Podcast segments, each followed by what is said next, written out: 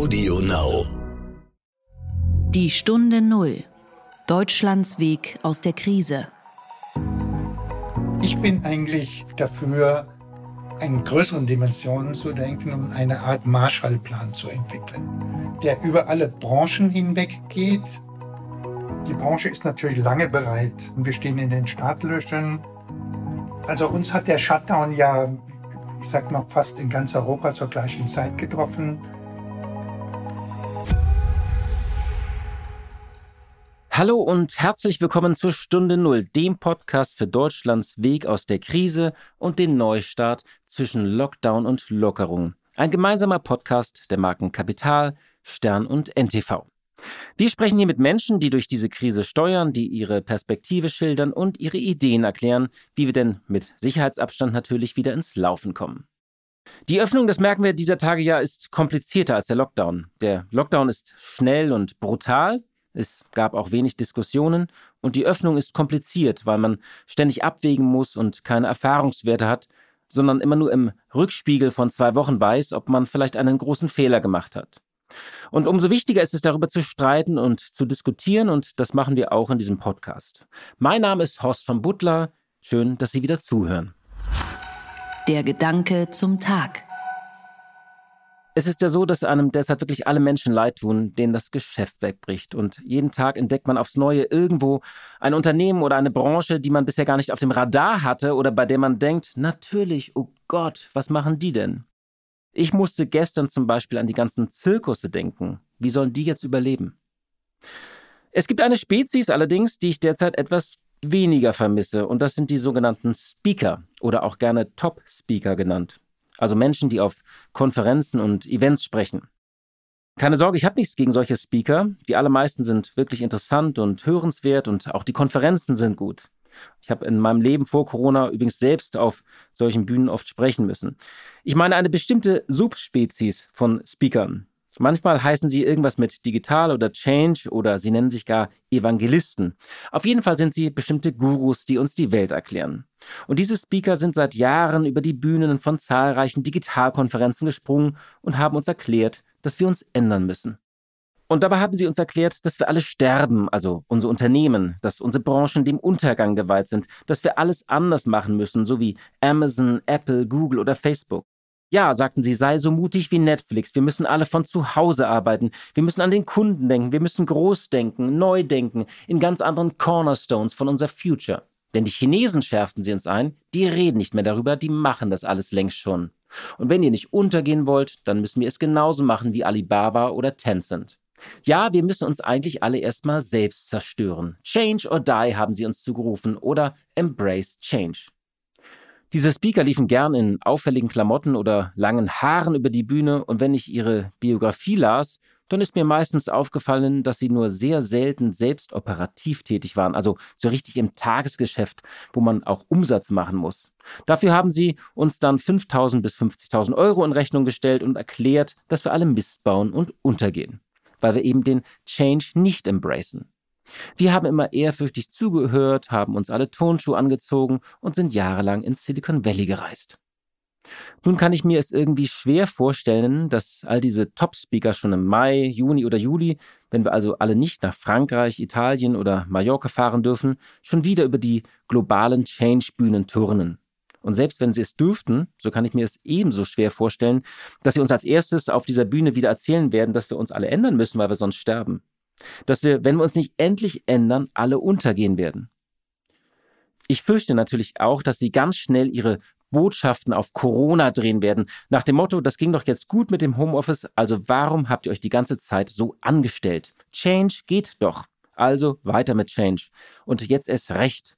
Weil euch das Virus nicht umgebracht habt, müsst ihr euch endlich ändern, sonst bringt euch die Digitalisierung um. Jetzt machen wir es also endlich alle dann wie Amazon und Apple, wenn wir wieder raus dürfen und wir machen es wie die Chinesen. Denn die Chinesen, das wissen wir, die reden nicht nur darüber, die machen das längst. Ich würde an dieser Stelle bei so einer fiktiven Rede zwar das erste Mal an Wuhan denken und nicht an Alibaba, aber das ist dann vielleicht auch mein Problem. Also natürlich tut es mir sehr leid, dass all diese Speaker und Top-Speaker derzeit nicht auf Konferenzen auftreten können und keine Honorare haben. Und viele dieser Konferenzen waren natürlich auch sehr wichtig und notwendig für die ganzen Netzwerke. Aber ich muss auch zugeben, dass ich diese Speaker nicht so vermisse mit ihren gewaltigen Botschaften vom Untergang. Jetzt, wo wir einen realen Untergang haben. Und ich bin gespannt, wann Sie wiederkommen aus Ihrer Splendid Isolation und was Sie uns dann erzählen werden. Die Stunde Null. Das Gespräch. Ja, seit Wochen sind nicht nur die Restaurants und Cafés geschlossen, sondern auch sehr viele Hotels, weil die Menschen nicht mehr reisen. Die vergangenen Jahre haben wir oft Meldungen von neuen Hotelöffnungen gelesen, denn der Reisemarkt und Tourismus wuchs und boomte. Und damit ist es jetzt vorbei. Dazu mal ein paar Zahlen. In den deutschen Hotels gab es im Jahr 2019 laut dem Statistischen Bundesamt rund 496 Millionen, also fast 500 Millionen Übernachtungen von in- und ausländischen Gästen. Das waren gut ein Drittel mehr als noch vor zehn Jahren. Und laut dem Hotel- und Gaststättenverband DEHOGA gab es knapp 44.000 Anbieter von Zimmern, also Hotels, Motels, Pensionen und Gasthöfe. Die Hotels beschäftigen rund 600.000 Menschen, die Gaststätten nochmal 1,5 Millionen. Es geht also um viel Geld und Arbeitsplätze. Und ich spreche jetzt mit einem Menschen, der in den vergangenen Jahren eine der größten Erfolgsgeschichten auf diesem Markt geschrieben hat, und zwar mit Dieter Müller, dem Gründer von Motel One. Sicherlich haben Sie eines dieser Hotels irgendwo in der Innenstadt schon mal gesehen oder vielleicht auch darin gewohnt. Es sind diese Hotels mit der prägnanten türkisen Farbe. Motel One ist ein günstiges, ein sogenanntes Low-Budget-Hotel, das aber stark auf Design setzt. Die Zimmer sind immer 16 Quadratmeter groß, man bezahlt das Zimmer schon beim Einchecken, es gibt immer ein Bio-Frühstück und meist auch eine gute Bar, dafür keine Minibar, keinen Safe, kein Fitness, kein Telefon, kein Schnickschnack, dafür kostenloses WLAN. Der Durchschnittspreis liegt bei rund 95 Euro. Die Motor One-Kette wurde vor 20 Jahren gegründet und hat inzwischen 74 Hotels in 10 Ländern. Knapp zwei Dutzend Hotels sind in der Planung. In den vergangenen Jahren ist Motel One im Umsatz im Schnitt um 18 Prozent gewachsen. Das ist mehr als das Dreifache des Marktes. Und Dieter Müller ist schon seit Jahrzehnten im Hotelgewerbe. Er begann vor rund 45 Jahren bei der Hotelkette Accor. Schon in den 80er Jahren hat er sich mit seinem Hotelpartner selbstständig gemacht und eine eigene Kette hochgezogen, die Astron Hotels, die er 2002 an den spanischen NH-Konzern verkauft hatte. 2009 wurde Dieter Müller mit dem wichtigsten Branchen-Award Hotel des Jahres ausgezeichnet. Er erhielt übrigens auch zahlreiche weitere Preise. Die Mutter One-Gruppe sitzt in München und dort habe ich auch Dieter Müller erwischt, natürlich zu Hause, wo er gemeinsam mit seiner Frau arbeitet. Denn Frau Ursula Schellemüller ist seit vielen Jahren für das Design und Marketing zuständig. Einen schönen guten Tag nach München, Herr Müller. Guten Tag. Ja, Sie arbeiten seit vielen Jahren sehr eng mit Ihrer Frau zusammen, mit Ursula Schellemüller. Wie läuft das denn jetzt im Homeoffice? Ja, äh, ein bisschen schwieriger, muss ich äh, gestehen weil wir uns normalerweise gar nicht so oft sehen, obwohl wir im gleichen Unternehmen tätig sind, aber ganz verschiedene Bereiche haben. Und jetzt sind wir sozusagen Schreibtisch an Schreibtisch und der Kontakt ist etwas näher als äh, normalerweise. Es macht Freude und wir haben viel Spaß dabei. Und was ist ein bisschen schwieriger, wenn man sich da plötzlich Angesicht in Angesicht sieht? Ja, weil man einfach 24 Stunden zusammen ist und äh, jeder auch so mitbekommt von den Gesprächen des anderen, ne? was man normalerweise ja nicht hat. Ne?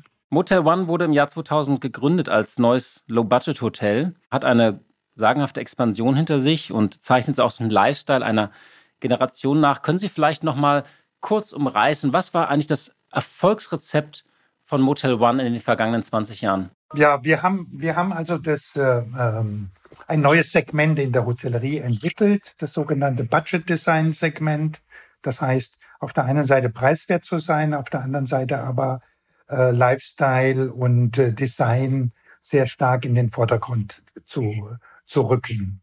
Und äh, das war neuartig damals im Markt und hat uns eine, eine sehr rasche Beliebtheit gebracht und hohe Markenbekanntheit. Und dadurch konnten wir auch sehr schnell wachsen. Eines ihrer Rezepte ist zum Beispiel, dass sie ihre Häuser regelmäßig durchrenovieren in bestimmten Abstand, weil viele Low-Budget-Hotels sind dann ja auch irgendwann runtergekommen. Stimmt das? Ist das so eines ihrer Rezepte, dass sie eigentlich immer frisch aussehen? Ja, das ist eine, eines der Rezepte. Also wir haben uns vorgenommen, dass wir unsere Häuser im Rhythmus von etwa sieben Jahren renovieren und, ähm, und da ein bisschen mehr tun als eine reine Renovierung, sondern wir nennen das auch Redesign. Und äh, erfinden uns dann manchmal auch ganz neu. Das heißt, ganz geben dem Hotel auch ein ganz neues Thema, wenn wir glauben, dass das alte Thema jetzt so ein bisschen abgegriffen ist und äh, versuchen da natürlich auch alle neuesten Ideen, die wir so für unsere Marke entwickelt haben, dann umzusetzen. Eine Ihrer Ideen ist zum Beispiel eine ganz kleine Idee, die habe ich aber als Gast immer wahrgenommen und auch gut gefunden, dass man abends schon direkt bezahlt und nicht morgens am Check-in, was ja immer so ein Stress ist. Wie sind Sie auf diese Idee gekommen und warum machen das nicht längst alle Hotels so? Ja, das, das war für mich immer selbst das, der, der, das größte Element, das einem nervt, wenn man am Vormittag, wo man eigentlich zeitlich sehr verplant ist, dann eigentlich diesen Checkout-Vorgang machen muss und äh, sehr viel Zeit damit verliert. Und so kam eigentlich die Idee, lass uns das doch gleich am Abend tun. Und äh, das ging mit unserem Konzept auch ganz gut, weil wir dann auch keine Minibars haben, wo man im Nachhinein noch irgendwas abrechnen müsste. Ne? Das war anfangs so ein bisschen Unverständnis bei Gästen. Mittlerweile ist es sehr beliebt. Sie sind rasant gewachsen. Ich habe nochmal in die Zahlen geguckt. Also im Jahr 2009 hatten Sie so gut 55 Millionen Umsatz. 2019 äh, waren es 560 Millionen, also fast eine Verzehnfachung. Und Sie hatten knapp 130 Millionen Gewinn gemacht. Sind Sie jetzt gut gerüstet für diese Krise oder wie muss man sich jetzt diese Erfolgsgeschichte in dieser Krise vorstellen derzeit? Ja, also wir, sind natürlich im Moment, wie alle anderen Hoteliers, äh, völlig gleich. Wir haben keine Einnahmen und Kosten und Mieten und Energie laufen weiter. Was uns äh, wirklich hilft natürlich in dieser Krise, was Sie gesagt haben. Wir haben die letzten Jahre sehr gut verdient, haben unsere Gewinne auch weitgehend tesoriert. Das heißt, wir haben ein Eigenkapital von über 500 Millionen und auch eine hohe Liquiditätsreserve, sodass wir wirklich gut gerüstet sind für diese Krise. Und ähm, wie muss ich mir das jetzt vorstellen? Sie haben ja 74 Hotels in zehn Ländern. Wie viel laufen davon jetzt noch? Sind die alle zu? Sind einige offen? Was machen Ihre 2400 Mitarbeiter? Können Sie das mal ein bisschen beschreiben? Oder 2600 Mitarbeiter sind es? Also uns hat der Shutdown ja, ich sag mal, fast in ganz Europa zur gleichen Zeit getroffen. Äh, Mitte, Mitte März äh, seit Mitte März sind entweder unsere Hotels geschlossen, behördlich geschlossen, oder sie sind eigentlich de facto geschlossen, indem Tourist, das touristische Übernachten äh, behördlich untersagt ist. Äh, wir haben etwa 15 Hotels noch geöffnet und haben in unseren Hotels Notfallteams die für Sicherheit äh, verantwortlich sind, die die Technik am Laufen halten. Sie müssen sich vorstellen, dass einfach ein Hotelbetrieb ist ja ein, ein Hotelgebäude ist ja ein, ein hochtechnisches Produkt mittlerweile. Und wenn Sie da den Strom abschalten würden, dann würde Ihre ganzen Technik eigentlich versagen und Sie hätten nach dem Restart enorme Investitionen, um das wieder hinzukriegen. Auch das Wasser muss täglich laufen in den Toiletten in den Waschbecken, weil wenn sie das nicht machen, dann haben sie am Ende neben Corona haben sie auch noch Legionellen. Das heißt, es muss so ein bisschen laufen. Und was kostet Sie der Betrieb denn dieser Hotels dann jetzt so im Monat? Kann man das so ungefähr ausrechnen, die Fixkosten? Natürlich ausgerechnet, weil wir das einfach äh, für unseren Liquiditätsplan auch ausrechnen mussten. Wir haben etwa einen Liquiditätsabfluss pro Monat in dieser ähm, in diesem Shutdown von 20 Millionen Euro. Das heißt, Sie können so einige Monate durchhalten, aber es ist natürlich eine Katastrophe, weil das können Sie, das Geld zum Beispiel nicht in neue Hotels stecken. Genau, das Geld ist auch weg, endgültig verloren, weil die Hotellerie hat ja keine Möglichkeit, das jetzt irgendwie die nicht verkauften Zimmer auf Lager zu legen und dann im Herbst irgendwann zu verkaufen, sondern das ist statistisch gesehen einfach weg. Nun ringen wir ja um die Öffnung, um die langsame Öffnung. Einiges soll aufmachen, anderes noch nicht. Wann rechnen Sie mit einer Rückkehr, dass die Hotels wieder einigermaßen normal laufen oder überhaupt erstmal öffnen dürfen? Also das Fatale ist natürlich, dass wir unsere Informationen äh, aus dem Internet oder aus dem Fernsehen erhalten. Also und ähm, da kann man jetzt ableiten, dass es in Bayern äh, 14 Tage hinter Österreich ist. Österreich will Mitte Mai. Das heißt, dann wäre die Hotellerie in Bayern am am äh, Anfang Juni. Und so ist es in den einzelnen Bundesländern etwas verschieden, aber sehr ähnlich eigentlich. Und äh, die Branche ist natürlich lange bereit äh, und wir selbst natürlich lange bereit und wir stehen in den Startlöchern. Wir haben Hygienekonzepte entwickelt, Abstandsregeln definiert, Masken eingekauft, Reinigungs- und Desinfektionsstandards definiert. Also wir stehen wirklich in den Startlöchern, um einen normalen Hotelbetrieb zu führen. Wir wissen natürlich, dass das hoch, dass das ein langsamer Prozess sein wird und solange, solange ähm, der Virus da ist, äh, wird es ein sehr verhaltenes äh, Reisen sein und solange die Grenzen nicht geöffnet sind, ist das natürlich auch nur auf das nationale Geschäft bezogen. Ja, tatsächlich ist ja die Frage, wie viel reisen wir wieder und auch wie viel Geschäftsreisen wird es geben, weil Ihr Hotel war ja auch sehr beliebt unter Geschäftsreisenden. Ist das richtig? Da ist halt die Frage, A, äh, wann, wann, wann traut man sich wieder auf Reisen zu gehen? Wann hat man wieder Lust auf Reisen zu gehen? Und auf der anderen Seite natürlich äh, ist, hat man sich ein bisschen gewöhnt an, an diese Videoconferencing und lässt die eine oder andere Reise von Haus aus auch sein. Ne? Das wird sich herausstellen. Äh, ich beobachte das so im, im, im Freundeskreis auch, wo, wo die Menschen sagen, ja, das ist ja alles ganz gut, aber sich in die Augen schauen und äh, Dinge zu erledigen, kann man halt nicht immer ähm, mit, mit Videoconferencing. Ne? Sie haben eben den Normalbetrieb angesprochen. Wie muss man den sich denn vorstellen? Machen Sie sich darüber Gedanken? Also beim Check-in, beim Frühstück morgens, an der Bar. Ihre Hotels sind ja auch bekannt, dass Sie für ein Low-Budget-Hotel eine sehr große Auswahl an Gin-Sorten haben. Also wie muss man sich das eigentlich vorstellen? Was heißt Normalbetrieb? Machen Sie sich darüber Gedanken? Genau. Also wir sind unsere Abläufe sozusagen, äh, haben wir unsere Abläufe analysiert vom Eintreten in, in das Hotel über Zimmer, äh, über die Zimmer, über die, den Barbetrieb, auch das Frühstück, über das Auschecken, haben wir analysiert und haben sozusagen das in Stufen oder Aufzugfahren. Äh, wir haben das in Stufen zerlegt und haben daraus ein Konzept gemacht, wie wir diese Abstandsflächen einhalten, wie wir auch die Mitarbeiter und die Gäste den Abstand beim Einchecken äh, äh, ähm, aushalten, wie wir diese Diskretionszonen äh, schaffen, wie wir die Aufzüge steuern, damit äh, nicht so viele Menschen zur gleichen Zeit in den Aufzug steigen, wie die Dinge ständig desinfiziert werden, wie das Zimmer auch äh, nicht nur gereinigt, sondern desinfiziert wird. Äh, mit äh, mit ähm, gibt es Konzepte mit Vernebelung sozusagen, dass man ein, eine Desinfektion über eine Vernebelung auch erreicht.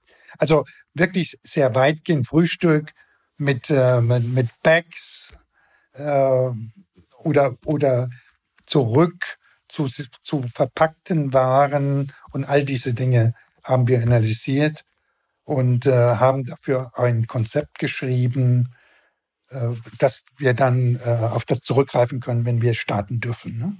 Also Sie haben die vergangenen Wochen dazu genutzt, sich all das auszudenken. Wird sich das denn auf Ihre Preise auswirken? Weil das kostet wahrscheinlich ja viel mehr als so der normale durchorganisierte Betrieb, nicht? Ja, also die, die, darüber gibt es jetzt eigentlich noch gar keinen richtigen Überblick, muss ich zugeben, was, was uns das alles kosten wird. Ähm, und, und natürlich muss sich das im Endeffekt im, im Preis auch, auch widerspiegeln. Aber das ist ein, ein, das wird sich zeigen, wie sich das äh, entwickeln lässt. Ne? Sie haben eine interessante Forderung erhoben. Da würde ich gerne ganz kurz drüber sprechen. Sie haben gesagt, es müsste eigentlich eine Art Moratorium für drei Monate geben, also in Bezug auf Mieten, aber auch Kredite. Können Sie das noch mal ganz kurz erläutern? Ja, also ich rede jetzt nur über die Zeit des Shutdowns. Ne? Also in der, in, in der, in, die Politik hat ja mit dem Shutdown eigentlich einseitig in die Wirtschaft eingegriffen und hat es eigentlich verabsäumt, so faire Regelungen zum Beispiel bei den Mietverhältnissen zu treffen. Ne? Hat zwar Ansätze dazu gehabt mit dem Stundungen-Thema, aber und, und, und jetzt gehen die Verbände hin und empfehlen eigentlich eine 50-50-Regelung. Aber die Regierung hat es wirklich verabsäumt, bei den Corona-Gesetzen da eine klare Regelung zu treffen. Es gibt ja den Streit, einen juristischen Streit, wem das zuzurechnen ist. Ist es dem Vermieter zuzurechnen oder dem Mieter zuzurechnen? Und im Prinzip ist es ja niemand zuzurechnen. Und ist genau der Mitte. Und äh, das macht uns natürlich auch sehr viel Mühe, mit den Vermietern da auch Gespräche zu führen und äh, Regelungen zu finden. Also das war das Thema sozusagen in dem Shutdown, dass die meisten Hoteliers und auch Gastronomen doch sehr stark belastet, weil da einfach keine Regelung getroffen worden ist. Es hat die Regierung einfach verabsäumt. Und äh, wenn ich an die Zeit jetzt danach denke, dann muss man einfach sagen, diese, diese Krise hat ja eine Dimension, ich glaube, da sind wir uns alle noch nicht so richtig bewusst darüber, was das bedeutet. Und ich denke, da muss man auch in anderen Kategorien denken, wenn man jetzt über Konjunkturpakete oder auch Hilfsmaßnahmen redet. Und wenn ich, wenn man so sieht, wie jede Branche jetzt an der Politik, äh, an den Zipfeln sieht und will das äh, und jenes Einzelprojekt äh, als Hilfe erhalten, dann wird es wahrscheinlich nicht ausreichend sein und äh, wird dieser Krise eigentlich nicht gerecht. Also ich bin eigentlich dafür, in größeren Dimensionen zu denken und eine Art Marshallplan zu entwickeln, der über alle Branchen hinweg geht und äh, sozusagen für zwölf Monate die Gewerbetreibenden, egal aus welcher Branche, so, so in die Lage versetzt, wie sie vor der Krise waren. Das heißt, die Umsatzdifferenzen, die aus dieser Krise entstehen, sollten für zwölf Monate den Unternehmen ersetzt werden. Und damit haben die ne Unternehmen natürlich auch die Möglichkeiten, ihre Mitarbeiter wieder äh, selbst zu nehmen, also aus der Kurzarbeit herauszunehmen. Es würde die Wirtschaft natürlich ganz stark stimulieren. Es würden keine Existenzängste mehr da sein. Es würden keine Corona-bedingten Konkurse mehr passieren. Und es wäre ein irrsinniger Motor, um eine Konjunktur auch wieder anzutreiben. Ich persönlich glaube, es wäre auch eine Möglichkeit für unsere Nachbarn in Europa, dass wir sie dann mit unserem Optimismus und auch mit diesem Konzept anstecken könnten, dass das sozusagen auf breiter Ebene dann getragen werden würde. Und diese zwölf Monate, das hieße dann zum Beispiel für, äh, für Motel One, dass die 560 Millionen Umsatz von 2019, dass Motel One die jetzt so bekommt. Ja, äh, das würde aber bedeuten, dass wir gar keinen Umsatz mehr machen. Ähm, wir haben ja die ersten Monate haben wir natürlich Umsätze gemacht. Die müssen uns ja nicht ersetzt werden. Äh, für die drei Monate, wo wir sozusagen gar keine Umsätze haben, haben Sie recht. Aber danach hoffen wir natürlich, dass wir weit, dass wir Umsätze schreiben und dass wir auch sukzessive wieder an das Vorjahresniveau irgendwann herankommen. Und es wäre ja immer nur die Differenz zu ersetzen. Und wäre das, soll das ein, ein Zuschuss sein oder ein Kredit oder eine, eine, wie muss man sich das vorstellen? Ein, äh, ein, das wäre ein, ein verlorener Zuschuss sozusagen. Aber nicht nur für die Hotellerie, sondern für die, für das, für die gesamten 3,3 Millionen Unternehmen in Deutschland. Also, dass der Staat den gesamten ausgefallenen Umsatz für diese drei Monate Shutdown ersetzt, das müsste ein, wenn ich mal das überschlagen darf, äh, ein hoher dreistelliger Milliardenbetrag vermutlich sein, nicht? Genau. Also, ich, natürlich haben wir die Machbarkeit auch mal ein bisschen, bisschen überprüft. Es ist ja so, dass der Herr Scholz die Kosten dieser Krise mit etwa 10 Prozent des Bruttosozialproduktes beziffert. Und das lag ja bei etwa 3,5 Billionen im vergangenen Jahr. So, wenn ich das jetzt zugrunde lege, dann reden wir über ein, ein Paket von 350 Milliarden Euro. Und das, wenn ich jetzt die, das IFO zugrunde lege, dass sozusagen das BIP um 5 Prozent fallen würde, und das mit dem Umsatz wieder hochrechnen, wäre das genau innerhalb dieses Rahmens. Okay, ich verstehe. Sie haben auch mit diesem Moratorium vorgeschlagen, dass man so Mieten und Leasingraten und Zinsen und Tilgung einfach um drei Monate nach hinten verschiebt. Das war ja so eine andere oder eine Variante dieser Idee. Haben Sie das den Politikern vorgeschlagen und haben Sie schon eine Reaktion erhalten darauf? Ja, also ich habe das vorgeschlagen, habe äh, von einigen, nicht vielen, einigen eine Antwort darauf gehalten. Aber man muss einfach äh, sich eingestehen, dass dieser Vorschlag, dass der Zug einfach schon weitergefahren ist. Dass sozusagen diese, diese Shutdown, diese Shutdown ist ja für viele Branchen schon fast wieder vorbei. Das heißt, die Politik hat gar keine Lust mehr, sich da mit der Vergangenheit zu beschäftigen, sondern ist ja damit beschäftigt, wie es jetzt weitergeht. Ist ja auch richtig so. Ich fand die, allerdings das, die, die Corona-Gesetze während des Shutdowns fand ich einfach unfair und war sehr einseitig. Unfair, warum? Weil es halt sehr einseitig verteilt war. Es waren sozusagen, wenn ich jetzt uns als Beispiel eines Gewerbetreibenden nehme, aber wir können ja auch den Friseur, wir können den freischaffenden Künstler, wir können alle äh, nehmen, wir können die Mitarbeiter nehmen. Die haben keine Einnahmen oder die Mitarbeiter durch Kurzarbeit verringerte Einnahmen, müssen aber ihre Mieten bezahlen. Auf der anderen Seite gibt es den, sag mal, den Wohnungsbaukonzern, der hat keine Einbußen bei seinen Mieten. Wenn er nicht freiwillig äh, irgendwelche Maßnahmen setzt. Ne? Und das war, fand ich jetzt während dieses Stillstands der Wirtschaft, fand ich das jetzt kein fairer Ausgleich. Ich könnte jetzt das Grundgesetz zitieren, aber mache ich nicht. Äh, das, ich sag mal, das ist jetzt die Vergangenheit. Wie, wie das im, im Nachhinein mal beurteilt wird, auch von Gerichten oder was weiß ich beurteilt wird, wird man sehen. Aber ich glaube, jetzt ist es auch wichtiger, dass man sich mit der Zukunft beschäftigt. Und daher die Idee mit diesem Marshallplan.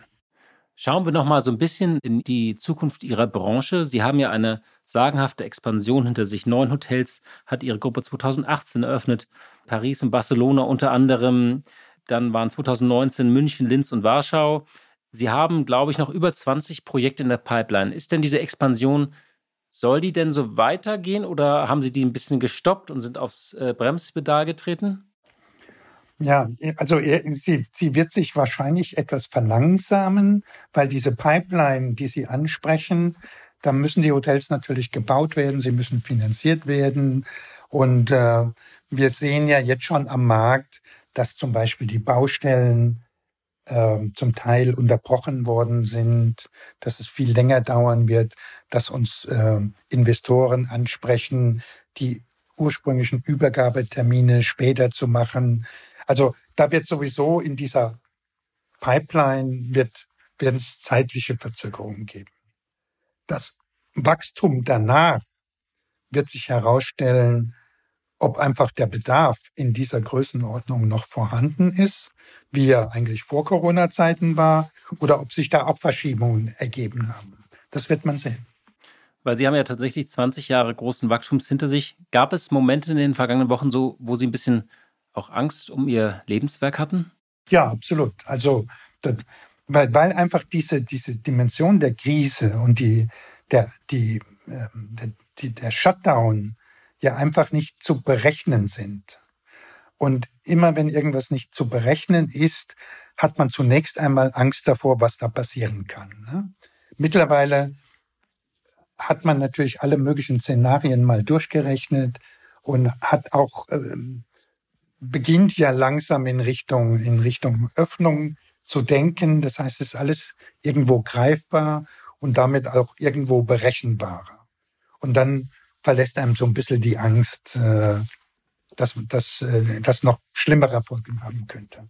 Aber ich weiß natürlich von Kollegen, wo es wirklich ganz dramatische Entwicklungen gibt, die einfach auch nicht mehr in der Lage sind, Mieten zu zahlen oder ähm, hier am, in, in, am, in München gab es auch einen Fall eines jungen Gastronomen, der gerade der gerade äh, ein Restaurant eröffnet hat und der, der sich umgebracht hat, weil er einfach diese, diese kein, keine Chance mehr gesehen hat, da rauszukommen. Ne? Also da gibt es wirklich dramatische Situationen und dramatische Schicksale. Ja, das ist tatsächlich tragisch. Also alle, die auf die Zukunft gesetzt haben, die in den vergangenen Wochen und Monaten nicht nur ein Restaurant oder Hotel betrieben haben, sondern die gerade eine Eröffnung geplant haben, äh, die jetzt in so ein, ein, ein schwarzes Loch praktisch direkt gefallen sind und ja auch gar keine Reserven oft bilden konnten.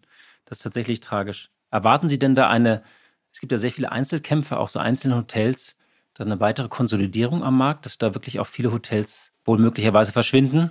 Also ich, ich glaube, wenn, wenn die Regierung nicht die richtigen Instrumente einsetzt, um und, und bei diesem Blickenteppich bleibt, der jetzt so diskutiert wird, da war, wird dann der Mehrwertsteuer gezogen, da wird ähm, der Abwrackprämie, da kommen so alte Konzepte auch wieder rausgegraben.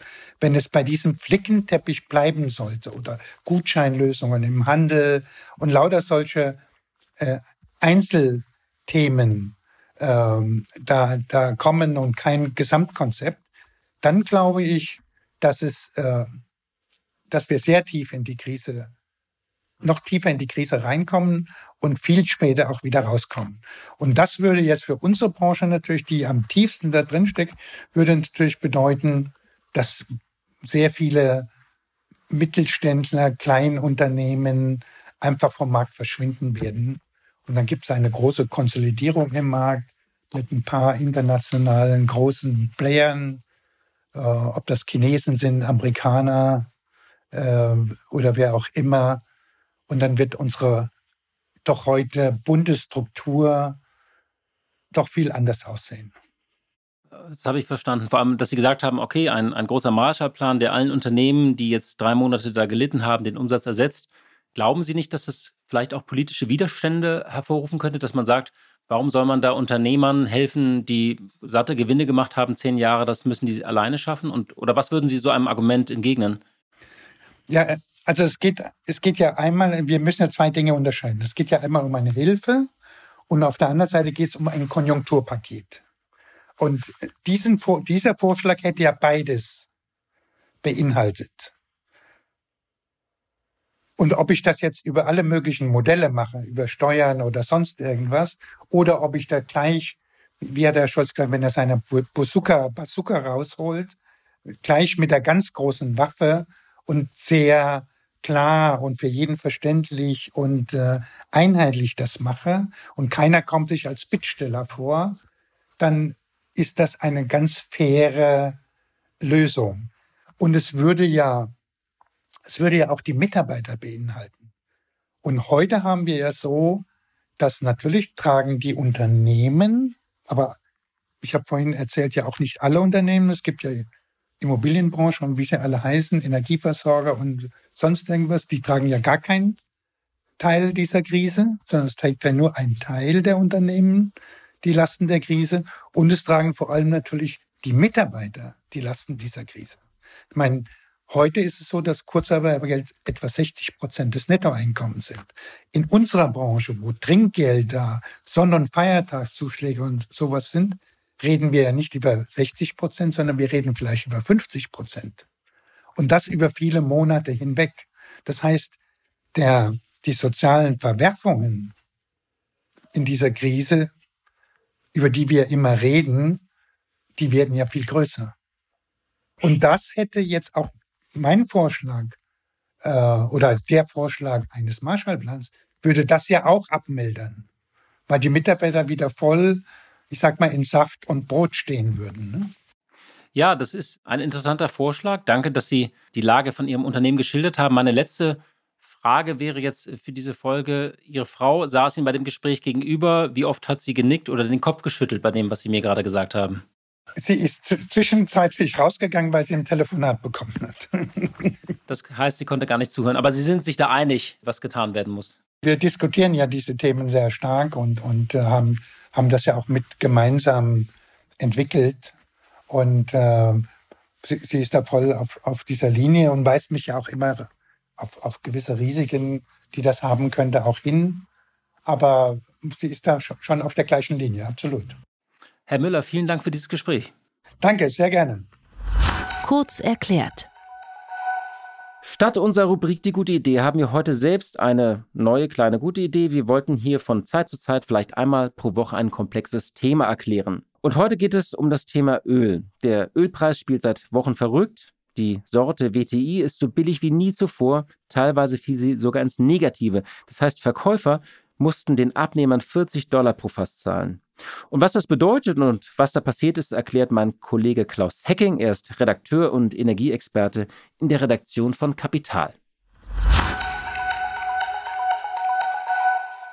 Wie ist das gekommen?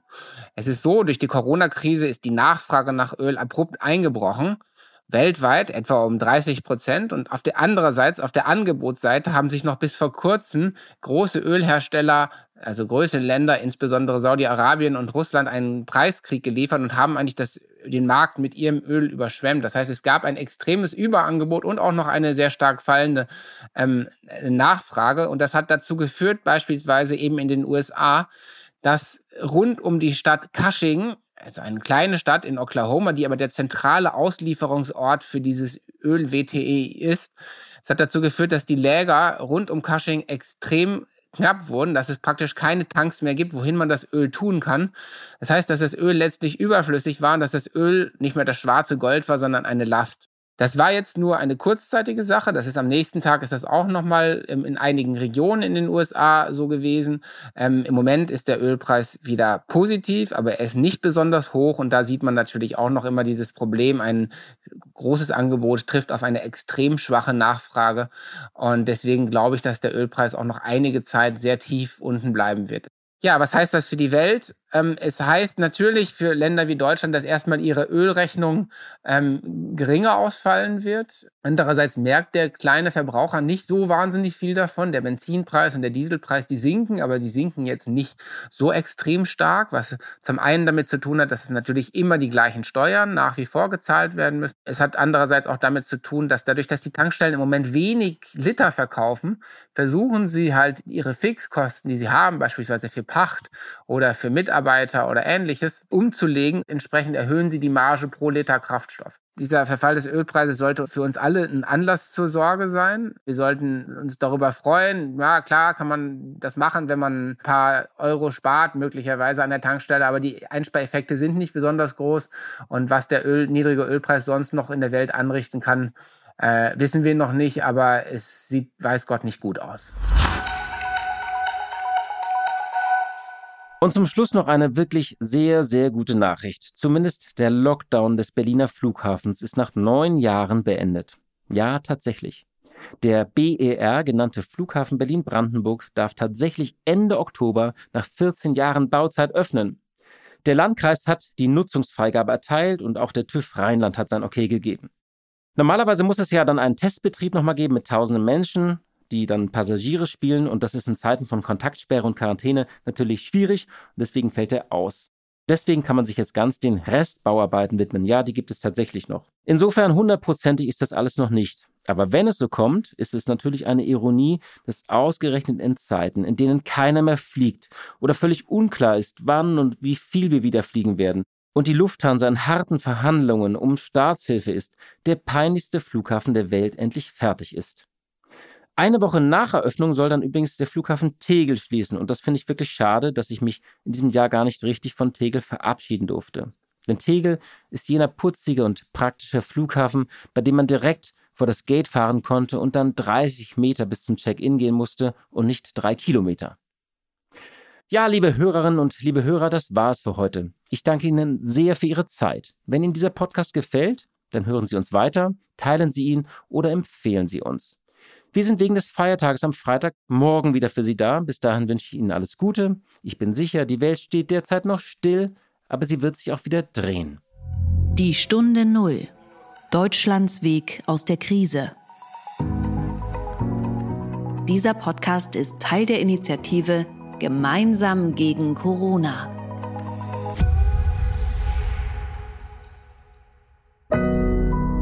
Audio Now.